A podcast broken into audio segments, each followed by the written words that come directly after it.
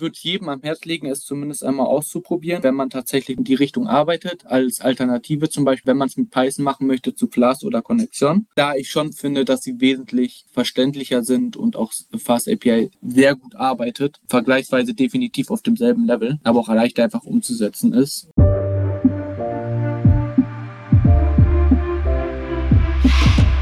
Willkommen zum Skillbart Podcast, Episode Nummer 61, Fast API, RESTful APIs in Python. Abonniert unseren Podcast für mehr spannende Themen aus dem Technologieumfeld, wenn ihr IT-Entscheider oder IT-Fachkraft seid. Wenn ihr eine Hörerfrage habt, schickt ihr uns gerne an podcast.skillbyte.de. Wir freuen uns immer sehr über Weiterempfehlungen an eure Freunde und Kollegen und natürlich über ein Abonnement unseres Podcasts. Ich sitze heute hier mit dem Skillbyte-Mitarbeiter Christopher. Hallo Christopher. Hallo Maurice. Ich freue mich, dich heute hier zu haben zum Thema Fast API. Ich freue mich dabei zu sein. Möchtest du dich kurz vorstellen? Natürlich. Mein Name ist Christopher Reitemeyer. Momentan arbeite ich für einen Kunden und programmiere die ganzen Schnittstellen mit Fast API. Es sind dann mehrere, die miteinander verknüpft sind und zwischen diesen Verknüpfungen spielt sich dann, sage ich mal, die Magie ab. Dabei geht es hauptsächlich, dass ich Dateien im JSON-Format oder XML bekomme, die auch ganz gut verschachtelt sein können. Diese werden dann in diversen Art und Weisen aufbereitet. Wie bist du denn zum Thema Fast API gekommen oder an dieses ja doch recht hippe Framework, was in der letzten Zeit sehr viel Bekanntheit erfahren hat? Wie bist du denn dazu gekommen und musstest du Alternativen evaluieren? Eigentlich wurde ich da ziemlich ins kalte Wasser geschmissen. Es hieß Schnittstellen machen, am besten mit Fast API wegen High Performance mäßig. Vorher wurden wohl sehr viel APIs mit Alternativen wie Flask oder Connexion gemacht, da Fast API von der Benchmark her schneller ist und wenn wir schon dabei sind, von der Benchmark ähnlich zu Go oder zu Node.js drankommt oder sogar über den steht, wurde das dann verwendet und demnach musste ich das dann relativ kurzfristig mich einlesen und antrainieren. Okay, das heißt, Performance-Gründe haben quasi den Ausschlag gegeben und das Framework Fast API war also gesetzt. Genau. Du hast es schon angesprochen, die Fast API, steht ja schon im Namen, eignet sich besonders für die Entwicklung von APIs. Schnittstellen werden natürlich immer wichtiger in komplexen IT-Systemen, gerade auch wenn man an die Implementierung von Microservices denkt, die halt viele kleine Dienste miteinander verknüpfen, sodass diese Dienste entweder parallel hochgefahren werden können, zwecks besserer Skalierbarkeit oder auch zwecks Ausfallsicherheit eben mehrere Instanzen eines Dienstes vorhanden sind. Schnittstellen, wie der Name schon sagt, verbinden immer mindestens zwei Dienste. Das heißt, man muss auf zwei Seiten oft Schnittstellen implementieren. Ne? Man hat ja so einen Produzenten oder Producer und einen Consumer und die tauschen oft Daten aus. Klassischerweise in den letzten ein, zwei Jahren hat sich diese Open API-Spezifikation immer weiter verbreitet und wird häufig eben für die Implementierung von APIs verwendet. Praktisch läuft das so, ich weiß nicht, ob das in deinem aktuellen Projekt auch so gelaufen ist, du kannst eine YAML-Datei schreiben, die eben diese Schnittstelle beschreibt, also die Methoden, die URLs, die Parameter, die angenommen werden, bei Post-Requests, den Post-Body und die Daten, die da drin enthalten sind, meistens JSON-Dateien. Und dann kann man aus dieser YAML-Datei, die diese Schnittstellen beschreibt, mittels Generatoren für unterschiedliche Programmiersprachen und Frameworks automatisch die Schnittstellenklassen, also die Interfaces generieren lassen. Und diese generierten Klassen, die du jetzt auf beiden Seiten der Schnittstelle hast, ne, wenn du das mal so vor deinem geistigen Auge anschaust, die kannst du dann eben einbinden. Und das können auch durchaus unterschiedliche Programmiersprachen sein. Also, dass man auf der einen Seite einen Python Microservice hat und auf der anderen Seite einen Java Microservice, die miteinander sprechen. Und Open API oder diese Generatoren können dann eben für beide Welten Bindings beziehungsweise diese Interface-Klassen erstellen. Das ist ziemlich cool. Ändert man dann was an der Schnittstelle, ändert man das an der YAML-Datei, man schmeißt einfach den Generator für eine oder beide Seiten nochmal an und dann passt die API von beiden Seiten wieder zusammen. Das ist so der State of the Art aktuell, wie man RESTful APIs oder HTTP APIs entwickelt. Da passt natürlich auch Fast API rein. Und zwar ist es das Third Most Loved Framework im Stack Overflow Survey von 2021. Ich kann den Link in die Podcast-Beschreibung packen. Und Uber und Netflix nutzen es. Das äh, trägt sicher dazu bei, eine gewisse Bekanntheit zu erlangen und dann auch verbreitet zu werden. Fast API selber sagt ja, es ist ein modernes, schnelles High-Performance Web-Framework, um APIs mit Python 3.6 und neuer zu bauen. Du hast auch schon gesagt, dass die Geschwindigkeit einer der Hauptgründe war, sich für Fast API zu entscheiden. Kannst du da genauer drauf eingehen? Also bezieht sich das nur auf wirklich Performance im Ablauf oder auch auf die Entwicklung? Entwicklungsgeschwindigkeit zum Beispiel? Also beides. Die Entwicklungsgeschwindigkeit ist laut Test um einiges gestiegen. Also die wurde wirklich praktisch an Entwicklern getestet, die mit verschiedenen Frameworks das gleiche schreiben sollten. Und da war Fast API mit wirklich hohen Prozenten weiter vorne. Das liegt einfach zum Teil daran, dass, wie du es gerade schon angesprochen hattest, normalerweise über eine YAML die Schnittstelle beschrieben wird. Ist nicht nötig in Fast API. Das heißt, keine YAML, so wie in anderen Frameworks, sondern das bindet Fast API selber mit ein. Man beschreibt das anders. Kann ich ja gleich auch nochmal zu kommen. Und auch diese Swagger Open API Specification, was man auch im Internet kennt, wo man dann bei der Swagger Seite selber sich die API anzeigen lassen kann, die Dokumentation, macht Fast API von alleine. Das heißt, Fast API hat selber auch zwei Dokumentationen. Wenn ich hinten zum Beispiel jetzt über Localhost oder auch wenn ich das Deploy über den Link hinten slash docs hinterschreibe, öffnet sich automatisch die Swagger UI und mit Redoc hätte man noch eine andere Dokumentationsseite.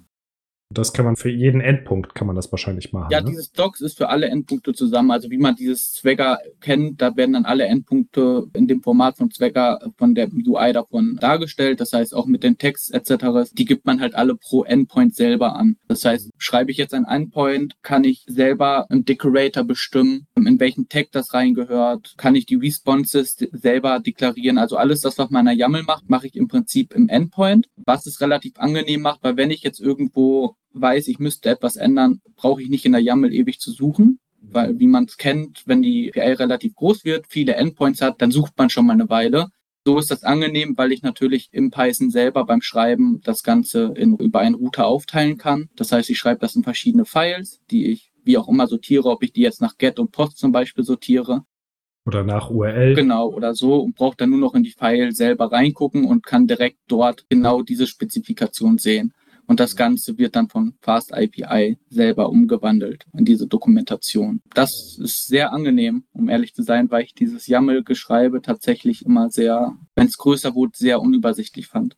Okay, das heißt, du kannst direkt im Code deine API schreiben oder deine Methoden schreiben, aber verlierst natürlich die Möglichkeit dieser Generatoren, dass dann auch für andere Umgebungen sozusagen der Gegenpunkt für deine API direkt mitgeneriert wird. Ja, das stimmt. Okay. Nee, das ist doch gut. Aber dir gefällt es auf jeden Fall. Ich finde es super. Ich muss sagen, wie gesagt, wir kamen da ja gerade über die Entwicklungsgeschwindigkeit drauf. Es war wirklich sehr angenehm, weil es wirklich sehr schnell ging. Auch das Lernen, es war wirklich super einfach zu lernen. Auf der offiziellen Seite von dem wird man auch wie in einem Tutorial durchgeführt durch alles. Da ich jetzt gerade das Fast-Thema, weil es mir gerade wieder einfällt, ein bisschen übersprungen habe und ich das jetzt auch nicht weglassen wollte. Diese Performance-Frage bezieht sich tatsächlich allgemein auf die Entwicklungsgeschwindigkeit, aber auch die Performance von, wie das Ganze abläuft und berechnet wird, auch weil man von Fast API im Prinzip Pydantic benutzt. Das ist einer der schnellsten Libraries für Python und diese ist dafür gestaltet, Datentypen automatisch zu überprüfen. Das heißt, ich kann eine File schreiben über dieses Base Model, dem kann ich jetzt, sage ich mir mal, ein User besteht aus einem Namen, aus einem Nachnamen, aus einem Passwort, Login-Name, wie auch immer und diese bestehen ja alle aus Strings, int, meinetwegen eine E-Mail-Adresse. Das heißt, Fast API hat einen E-Mail-Adress-Validator mit drin und dadurch wird diese Typenabfrage oder Typenvalidierung sehr, sehr schnell generiert. Und dadurch, dass Fast API sonst auch noch auf Starlet beruht, was ja auch nochmal ein leichtgewichtiges ASCII-Framework ist für Async Web Services, ist dieses im Prinzip 100% vererbt. Also Fast API hat alles, was Starlet hat. Okay, das heißt, Starlight Codes können direkt in Fast API verwendet werden und per Copy-Paste drüber kopiert werden und funktionieren. Genau. Das heißt, wenn man keine YAML-Datei hat, um beide Seiten einer API zu generieren, dann eignet sich wahrscheinlich Fast insbesondere, wenn man ähm, zum Beispiel APIs von Cloud-Providern oder bestehende APIs abruft und selber nur Microservices implementiert, die diese konsumieren sollen oder damit interagieren sollen. Also wenn man gewissermaßen nur eine Seite einer API implementieren muss und nicht beide Seiten. Ja. Wie ist das mit Authentifizierung und Sicherheit? Da habe ich gelesen, das Fast API Framework bringt da auch einige Punkte mit. Ja, ich hatte tatsächlich mit der Sicherheit, bis jetzt habe ich die nicht benötigt. Ich habe mir das natürlich aber trotzdem nebenbei auch mit angeguckt. Und da unterstützt Fast API einige Security-Methoden, ob es jetzt OAuth2 ist, HTTP Basics oder die API-Keys in den Headers, Query-Parametern oder Cookies. Ist wohl auch sehr leicht umzusetzen. Ich sag mal, für OAuth2 möchte man in der API einen Authentificator mit JWT-Token haben, ist das tatsächlich nur ein Einzeiler. Okay, das heißt die Integration für Basic Auth, OAuth 2 und per API Keys ist sehr, ist quasi schon eingebaut, man muss sie nur noch konfigurieren. Genau.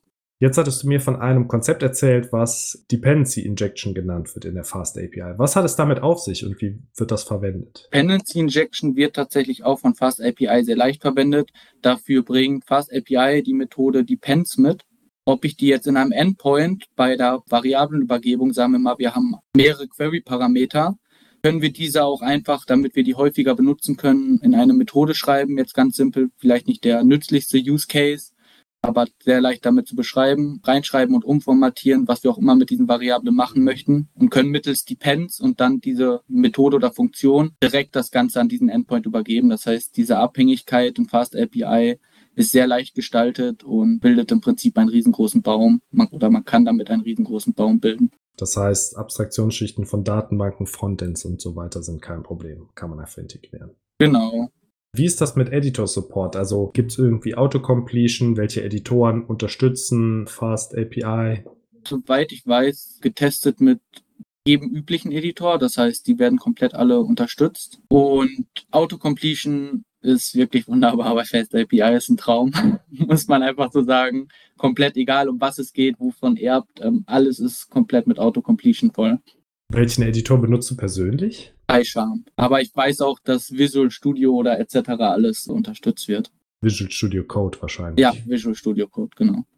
Das heißt, du bist sehr schnell produktiv geworden mit Fast API. Gibt es Dinge, worauf unsere Zuhörer achten sollten, wenn sie selber Fast API einsetzen möchten, wo du zum Beispiel jetzt sagst, oh, da habe ich lange gebraucht, um das herauszufinden, aber das ist total praktisch, also Tricks und Kniffe? Ja, es gibt eine Sache, ich weiß nicht wieso, vielleicht ist es nur mir so schwer gefallen, aber ich habe ewig lange gesucht, um auf das Open API extra zu kommen. Und zwar, ich habe es im Tutorial anfangs auch gar nicht gefunden beim Durchgehen. Ich habe es auch im Internet nirgendwo gefunden. Und zwar hatte ich den Fall, dass ich unterscheiden musste vom Content-Typ, ob ich jetzt eine JSON oder eine XML rübergebe. Dabei kann ich ja, weil ich das Ganze auch noch validieren musste etc., wollte ich im Prinzip wie in einem Scrolldown-Menü auswählen, ob ich jetzt eine XML oder eine JSON hochlade oder weitergebe, das Format. Das zu implementieren war dann doch sehr schwierig, aber dafür gibt es diese Funktion oder besser gesagt im Decorator OpenAPI Extra als Variable. In OpenAPI Extra kann man einfach im JSON-Format dann, so wie man es in einer Swagger macht, also wenn man es in einer, in einer YAML macht, sehr einfach über JSON-Format beschreiben, dass man jetzt zwei verschiedene Applications hat, zum Beispiel einmal Application XML, einmal JSON welcher Content da drin ist.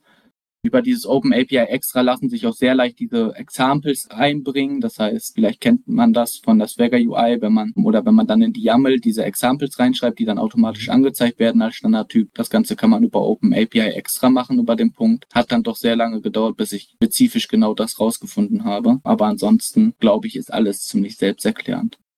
Das heißt, Du hast wahrscheinlich jetzt, wenn du die API abgefragt hast, hast du wahrscheinlich synchrone Calls gemacht oder hast du auch mit der Async-Funktionalität gearbeitet? Tatsächlich habe ich nur mit Asynchron gearbeitet. Das liegt zum Teil an der Datenbank, dadurch, dass ich MongoDB verwende, die ja selber auch schon asynchron ist und dadurch dann halt über Await die ganzen Sachen abwarten kann.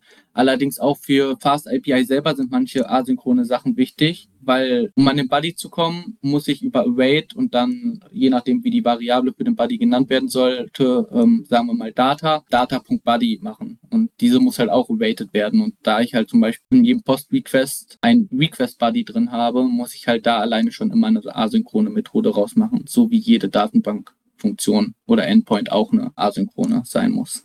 Das heißt, du hast aber einen sehr hohen Durchsatz, weil du alle Calls asynchron machst und dann ja im Grunde per Callback benachrichtigt wirst, wenn die Datenbank wieder fertig ist. Wahrscheinlich kommt daher der Name Fast API. Oder ist das das Standardvorgehen oder sind, na, wahrscheinlich im Standard sind schon eher synchrone Calls angedacht, oder? Also, ich sag mal so, im Tutorial ist es komplett, glaube ich, mit asynchron tatsächlich beschrieben alles. Ich finde es halt schwierig, auch synchrone zu machen. Ich glaube, ich habe vielleicht ein, zwei Endpoints, die ich synchron machen könnte, wenn ich die ein bisschen umschreibe. Aber dadurch, wie gesagt, durch den Request Buddy äh, das Asynchrone nötig, kann natürlich die Performance-mäßig auch ein bisschen einschränken, weil man natürlich, äh, oder die Geschwindigkeit einschränken, dadurch, dass man unter anderem immer warten muss. Wenn wir jetzt sagen wir mal die Datenbank sehr voll haben und wir wirklich auf den Datensearch warten müssen. Aber an sich ist ja dieses, dass es asynchron ist, ein großer Vorteil. Wie ist das mit der Fehlerbehandlung, wenn so ein asynchroner Call zum Beispiel nicht zurückkommt oder abbricht, so Connection refused? Wird das auch von Fast abgedeckt? Ja, das wird komplett abgedeckt. Also allgemein habe ich das Gefühl, dass die Errors, die man selber macht, aber auch die man nicht unbedingt selber macht, sondern die vom Programm durch zum Beispiel, wie du gesagt hattest, durch die Datenbank passieren können, dass sie komplett alle abgedeckt werden. Also man kriegt wirklich eine sehr spezifische Fehlerbeschreibung und kann das extrem gut nachvollziehen. Die Fehlerbeschreibung ist schon ziemlich genau. Okay, das heißt, man bekommt eine aussagekräftige Log-Ausgabe oder Log-Meldung und hat einen relativ guten Eindruck, was da fehlgeschlagen ist, welcher Request fehlgeschlagen ist und wo man einfach nachgucken kann, um diesen Fehler zu korrigieren. Genau, also das hatte ich schon stark das Gefühl. Das Programm bricht tatsächlich auch nicht komplett ab. Also mache das Ganze über Uvicorn, wenn ich lokal das ausprobiere, um die API im Prinzip am Laufen zu bringen oder am Laufen zu halten. Die Uvicorn ist da zum Glück auch relativ schnell. Ist wohl, glaube ich, glaube die schnellst getestete mit Uvicorn und dann hinten dran gehangen halt minus minus Reload, bleibt diese immer offen, selbst bei Veränderungen. Das heißt, wenn ich nebenbei schreibe, wird das aktualisiert und selbst das bricht nicht ab, wenn ich einen Error habe, sondern kann den Error dann in Ruhe beheben und sehe dann direkt auch immer die Fehlermeldung weiterhin, was es sehr angenehm macht. Dazu vielleicht noch, weil mir das jetzt einfällt, dazu zu den vielleicht was knifflig ist, wenn man mit Fast API etwas deployen möchte, also irgendwo jetzt äh, hochladen möchte, zum Laufen bringen möchte, sollte man nicht UVCon verwenden, weil UVCon nicht deploy fertig ist. Das heißt, man muss das Ganze dann über JuviCon machen und dort dann ein UVCon Worker Suite machen. Was aber auch nicht so schlecht ist. Man nimmt die Sachen von UVCon mit, das Asynchrone zum Beispiel auch, aber verliert nicht wirklich an Geschwindigkeit. Okay, das heißt, Production Ready ist deine Entwicklungsumgebung nicht, das ist ja klar, sondern man muss sie sozusagen noch einpacken, damit man sie ja irgendwo auf den Server laden kann, äh, wo sie dann produktiv betrieben wird. Genau. Jetzt hast du eben schon von MongoDB gesprochen. Das ist ja ein NoSQL Data Store oder eine schemafreie Datenbank. Hast du auch SQL-Queries entwickeln müssen oder SQL-Datenbanken anbinden müssen schon in einem Projekt? Nee, mit Fast API noch gar nicht. Also das war auch eher Vorgabe. Wir verwenden MongoDB, da haben wir alles. Ist ja auch vollkommen okay. Es wäre nur interessant gewesen, weil bei Fast API es, glaube ich, einen SQL-Zugriff gibt, der synchron ist und eben auch einen asynchronen SQL-Zugriff. Da hätte mich interessiert, wenn du da Erfahrung gesammelt hättest, wie sich das unterscheidet oder was deine Erfahrungen sind bei der Implementierung von synchronen oder asynchronen SQL-Queries. Ja, also ich weiß, dass wohl wirklich viele Datenbanken alles abgedeckt sind und standardmäßig von Fast API sogar SQL Alchemy vorgegeben wird. Da Crude kam ich leider noch nie zu. Wollte ich tatsächlich privat, weil ich was damit probieren wollte, noch ausprobieren. Aber bis jetzt hat die Zeit gefehlt. Wäre auch interessant zu wissen, wie zum Beispiel Schema-Updates bei SQL-Datenbanken, ob Fast API da Hilfe anbietet. Ne? Also Es gibt zum Beispiel so ein Tool, das heißt Liquibase, damit kann man so Migrationen von Datenbank, SQL-Datenbank-Schemata organisieren. Weiß ich nicht, ob Fast API auch äh, so einen Mechanismus mitbringt. Kann ich leider nicht sagen. Das weiß ich auch nicht. Aber NoSQL-Datenbanken, also not only SQL-Datenbanken wie MongoDB, da ist es ja egal. Da kannst du einfach, das neue Dokument hat halt neue Properties und die werden einfach geschluckt und können dann angesteuert oder gefiltert werden, entsteht dieses Problem eben nicht. Gibt es noch Themen Fast API, die wir jetzt nicht auf der Agenda haben, über die du einfach noch gerne sprechen möchtest? Erfahrungen, die du gemacht hast, vielleicht Sachen, wo du lange für gebraucht hast, Probleme, besondere Erfolge? Ich würde sagen, der Erfolg war schon, wie schnell ich fertig war mit dem Einstieg, sage ich mal. Dadurch, dass ich das Tutorial, wie ich gesagt habe, durchgegangen bin, was sehr leicht ist zu verstehen, angewendet auf den Fall, den wir brauchten, war ich dann wirklich halben Tag. Und dann stand die erste API natürlich komplett erstmal nur von den Endpoints, Decorator, alles. Natürlich die Einzelheiten noch nicht exakt, aber sagen wir so, das geht einem schon leicht das Herz dann auf. Also hast dich schnell eingearbeitet. Ja, genau. Hast du auch schon Produktionsdeployments gemacht? Also du hast ja eben gesagt, dass man Uvicorn benutzen muss oder sollte und wie halt die lokale Entwicklung im Zusammenhang steht, also mit Unicorn und dann mit Uvicorn wird es dann in Produktion betrieben. Hast du diese CI-CD-Kette schon durchlaufen? Ja, komplett. Also in mehreren Fällen. Das sind jetzt alle von den APIs, die ich geschrieben habe, sind deployed. Auch unter anderem doppelt was mit Fast API sehr leicht, weil im Prinzip habe ich eine API zweimal geschrieben, einmal Smog, einmal so, aber einfach nur mit einem einzigen Unterschied, dass ich die Deploy Environment, also Environment Variable im Prinzip gesetzt habe, ob ich jetzt smocke oder halt nicht. Demnach, das war dann relativ leicht, weil die Endpoints dann nur durch diese Variable veränderbar waren. Vielleicht auch noch ein Pluspunkt, aber ich denke, das kann man in anderen Sachen auch gut regeln, in anderen Frameworks. Aber ja, die sind komplett alle deployed und sind auch miteinander verbunden.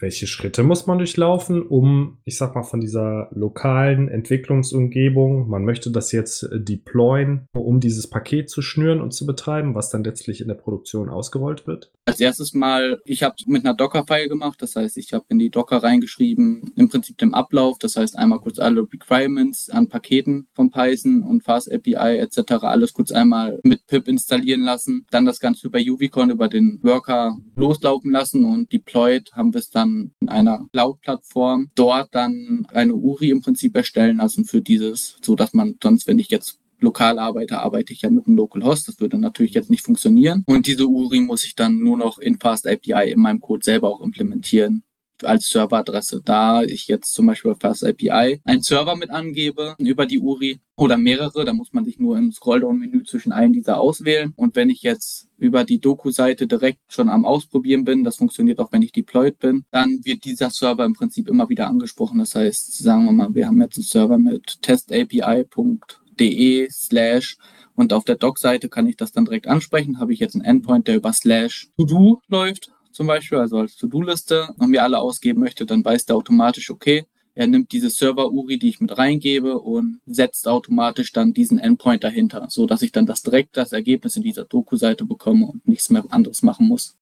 Und dann kannst du es direkt betreiben. Den Docker-Container kannst du dann einfach in die Produktion überführen, ganz normal starten. Genau, der wird ja, wie man halt, wenn man es in Cloud-Umgebung einbringt, ob das jetzt Google Cloud ist oder welche oder eine andere Cloud ist, wenn man es dann natürlich hochlädt. Genau, kann man das ja direkt dort eingeben wie ist das jetzt nochmal, um auf die Entwicklung ein Stück weit zurückzukommen? Wenn man diese APIs entwickelt, hast du einen Debugger benutzt? Ich habe selber so jetzt keinen Debugger benutzt, weil das meiste von Fast API selber gemacht wird. Okay, du bist nicht so durch die Debugger Breakpoint gesetzt und dann durch die einzelnen Zeilen durchgegangen. Nee, also überleg gerade, ich glaube, das kam einmal vor, aber das war ein Fehler, auf den ich nicht gestoßen bin, weil der von MongoDB. So jetzt selber habe ich keine Breakpoints gesetzt, weil ich genau wusste ja, welche Methode probiere ich oder welchen Endpoint probiere ich gerade aus. Das heißt, ich wusste, der muss sich irgendwo da drin befinden. Ja, bei kleinen Komponenten geht das noch, ja. Hast du Unit-Tests geschrieben? Ja, ich habe PyTests geschrieben und Locust-Test aber zu PyTest selber jetzt, die auf Unit beruhen, das ist ganz angenehm gewesen, weil ich brauchte tatsächlich die PyTest nicht komplett bei der ersten API selber schreiben, weil die noch sehr leicht gehalten wurde, habe ich von Fast API den Testklienten benutzt. Der beruht auf PyTest. Das heißt, ich starte im Prinzip einen Testklienten, der von meinem Server abhängig ist und braucht dann im Prinzip nur noch die Methoden schreiben, die automatisch dann wissen, wo sie hin müssen. Das ist relativ angenehm. Für den andere habe ich dann ein bisschen ausführlicher auch wirklich mit Unit-Tests gearbeitet, weil ich dieses PyTest.fixture brauchte, weil es da ein bisschen komplizierter wurde, aber auch das konnte ich zur Hälfte, sage ich mal, mit dem Testklienten machen und dann nur ein bisschen erweitern mit dem Fixture. Also das war ganz angenehm. Ansonsten Lucas-Test, um zu gucken, wie sehr der Server belastet wird, die API. Aber das ist auch standardmäßig ganz normal einfach gewesen. Und in deinem Projekt ist es so, musst du sehr viel Programmlogik integrieren oder ist die API wirklich eine ganz schmale API, die einfach Daten aus der Datenbank holt, Daten wegspeichert und gar nicht viel Logik enthält, vielleicht außer Validations? Doch, ich würde schon sagen, also sie verwendet jetzt nicht ultra viel Logik, aber definitiv schon ein Stück weit. Also es geht schon darum, dass ich Daten verarbeite oder abändere. Also Transformationen weglassen, anreichern, mehrere Datenbank-Calls mache, um dann ein Objekt zurückzuliefern. Okay. Hast du eine Einschätzung zu zukünftigen Entwicklungen der Fast API? Also sind dir Dinge aufgefallen, wo du sagst, ah, das ist nicht ganz so schön, das kann man noch besser machen? Oder hast du dich in Foren getummelt, wo Leute verschiedene Anfragen gestellt haben, dass du absehen kannst, ja, wahrscheinlich wird sich das in diese oder jene Richtung weiterentwickeln? Forum rumgetummelt, ich sag mal so, ich habe natürlich viel gegoogelt, wenn ich auf irgendwas gestoßen bin, wo ich jetzt nicht direkt weiter wusste. Ich habe das Gefühl, dass es schon gut verbreitet ist, aber bei Weitem nicht so viel verbreitet wie anderes. Selbst wenn ich nach Fast API nach einer Lösung finde, wird mir häufig Flask angezeigt, weil Flask halt schon älter ist und wesentlich mehr benutzt wurde. Oder so wie den Open API extra. Ich habe es gegoogelt, überall wurde mir gesagt, das ist nicht möglich mit Fast API. Ich habe natürlich nicht losgelassen. Es musste irgendwie möglich sein. Wäre jetzt blöd, wenn nicht. Hab's dann auch irgendwann rausgefunden. Aber das wurde dann halt schon nicht irgendwie erläutert in den Foren. Ja. Ich denke aber, so wie mir das vorkommt, dass die Beiträge auch alle ziemlich neu sind, viele gewesen dass das schon sehr im Kommen ist. Wenn man mal darüber überlegt, wie sehr Python allgemein im Kommen ist, das heißt, ob es jetzt für Data Science ist oder ob es für Machine Learning ist, ist da Python ja schon sehr groß im Kommen und Fast API ist nun mal momentan die beste Framework oder beste möchte ich jetzt schwer sagen. Es gibt immer irgendwie Sonderfälle. aber schon ein sehr, sehr guter Framework. Ich denke, weil der noch in der Entwicklung ist, natürlich auch noch einiges leicht verändert werden wird. Meines Erachtens nach müsste vielleicht am Decorator ein bisschen was verändert werden, weil, wie ich schon gesagt habe, ich brauche zwar keine YAML schreiben, ich muss aber das Ganze in den Decorator packen, was JSON-mäßig aufgebaut ist. Das heißt, in der YAML habe ich es ja YAML-mäßig aufgebaut, sage ich jetzt mal. Und JSON-mäßig mit den ganzen Klammernsetzungen und so erinnert dann doch eher wieder ein bisschen an Java. Aber das verschachtelt sich dann schon sehr und wird ein bisschen übersichtlich, wodurch ich zum Beispiel einen Endpoint habe, wo ich mehr Decorator geschrieben habe als wirklich Funktion. Das heißt, der Decorator übernimmt 50 Zeilen, während meine Funktion selber nur 5 Zeilen abdeckt. Das heißt, dass man es da vielleicht guckt, dass man es ein bisschen simpler macht. Aber ansonsten bin ich super zufrieden damit und ich glaube demnach auch, dass es wirklich groß im Kommen ja, dieser Stack Overflow Developer Survey ist ja keine kleine Umfrage, ne? Und wenn es das Third Most Loved Web Framework ist, der 2021er Ausgabe, denke ich auch, dass da noch viel Entwicklung stattfindet. Ich habe gerade mal nachgeschaut. Es wurde erst im Dezember 2018 initial veröffentlicht, also das Fast API Framework. Das ist gerade drei Jahre her. Und das aktuelle stabile Release ist 77.1 oder ist 077.1. Das heißt, es ist noch nicht mal eine Version 1.0 erschienen, was normalerweise ein Hinweis darauf ist, dass man es nicht produktiv einsetzen sollte. Wobei man ja das Gegenteil gemerkt hat, auch bei Netflix. Ja, wenn Netflix und Uber es Mission Critical einsetzen, würde ich auch sagen, hat es zumindest eine hinreichende Reife.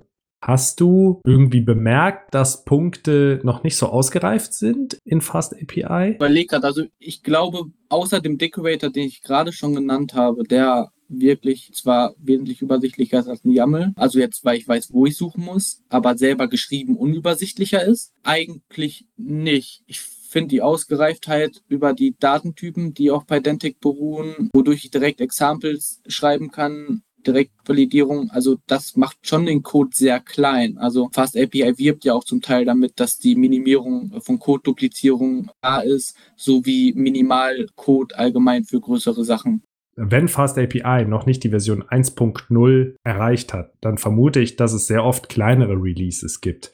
Hast du die dann auch immer ohne Probleme upgraden können, also von einer auf die nächste Version, oder gab es da durchaus auch mal inkompatible Versionssprünge? Ich muss sagen, ich habe tatsächlich so direkt gar nicht mitbekommen, ob ich zum Beispiel schon einen Versionswechsel hatte oder also während ich geschrieben habe, weil ich finde, dass also mir kam so rüber, dass das versucht wird im Hintergrund laufen zu lassen, so dass man das gar nicht direkt bemerkt. Das heißt, wenn du jetzt natürlich, wenn jetzt neue Sachen rauskommen, die du zufällig brauchst, kriegt man das natürlich mit. Aber dadurch, dass die Sachen, die ich benutzt habe, zum Beispiel, wenn die irgendwie leicht verändert wurden, die wurden nicht vom Sinn her verändert oder vom Inhalt her verändert. Das heißt, du hattest keine Bauchschmerzen bei Versionssprüngen, das ist einfach im Hintergrund passiert und äh, dir sind keine größeren Probleme aufgefallen. Genau. Ja, gibt es noch etwas, was du sagen möchtest unbedingt zum Thema Fast API? Eigentlich nicht. Ich würde jedem am Herz legen, es zumindest einmal auszuprobieren oder sich da vielleicht mal reinzulesen oder es in Betracht zu ziehen, wenn man tatsächlich in die Richtung arbeitet, als Alternative zum Beispiel, zu, wenn man es mit Python machen möchte, zu Flask oder Connexion. Da ich schon finde, dass sie wesentlich verständlicher sind und auch Fast API sehr gut arbeitet, vergleichsweise definitiv auf demselben Level, aber auch leicht einfach umzusetzen ist. Und vor allem für Neueinsteiger würde ich sagen, dass sie damit sehr gut testen können und ausprobieren können, dadurch, dass man durch die Dokumentationsseite die automatisch generierte und dadurch, dass man keine YAML schreiben muss, wenn man noch nicht so viel mit APIs gemacht hat, sehr schnell den Überblick bekommt, was schreibe ich gerade. Das heißt, kleine Veränderungen kann ich direkt sehen. Wahrscheinlich sehr schnell dann auch, weil der Developer Roundtrip auf Geschwindigkeit ausgelegt ist. Genau. Also du würdest jedem Python-Entwickler, der APIs entwickeln muss oder möchte, empfehlen, sich mit Fast API zumindest kurz zu beschäftigen, um dann abzuschätzen, ob das was fürs eigene Projekt sein kann. Genau. Also ich muss sagen, für kleine Projekte würde ich es definitiv ans Herz legen. Für größere, weil ich nicht weiß, wie krass die Auslastung im sehr hohen Bereich einschätzen kann. Aber ja, für kleinere oder mittelmäßige definitiv zumindest angucken, einmal durch den Kopf gehen lassen, ob es vielleicht genau das ist, was man gesucht hat, weil man in einem anderen nicht mehr weiterkam. Ja, vielen Dank, Christopher, für die Einsichten zum Thema Fast API. Wenn unsere Zuhörer Fragen haben, schickt uns gerne eine E-Mail an podcast.skillbyte.de. Wir freuen uns immer über Bewertungen und vor allem Weiterempfehlungen unseres Podcasts an Freunde und Kollegen. Lasst uns ein Abo da und schaut auch auf skillbyte.de vorbei für mehr Informationen zu uns. Vielen Dank, Christopher. Es hat Spaß gemacht. Danke für das Teilen deiner Einsichten zum Thema Fast API. Kein Problem. Vielen Dank, dass ich da sein durfte.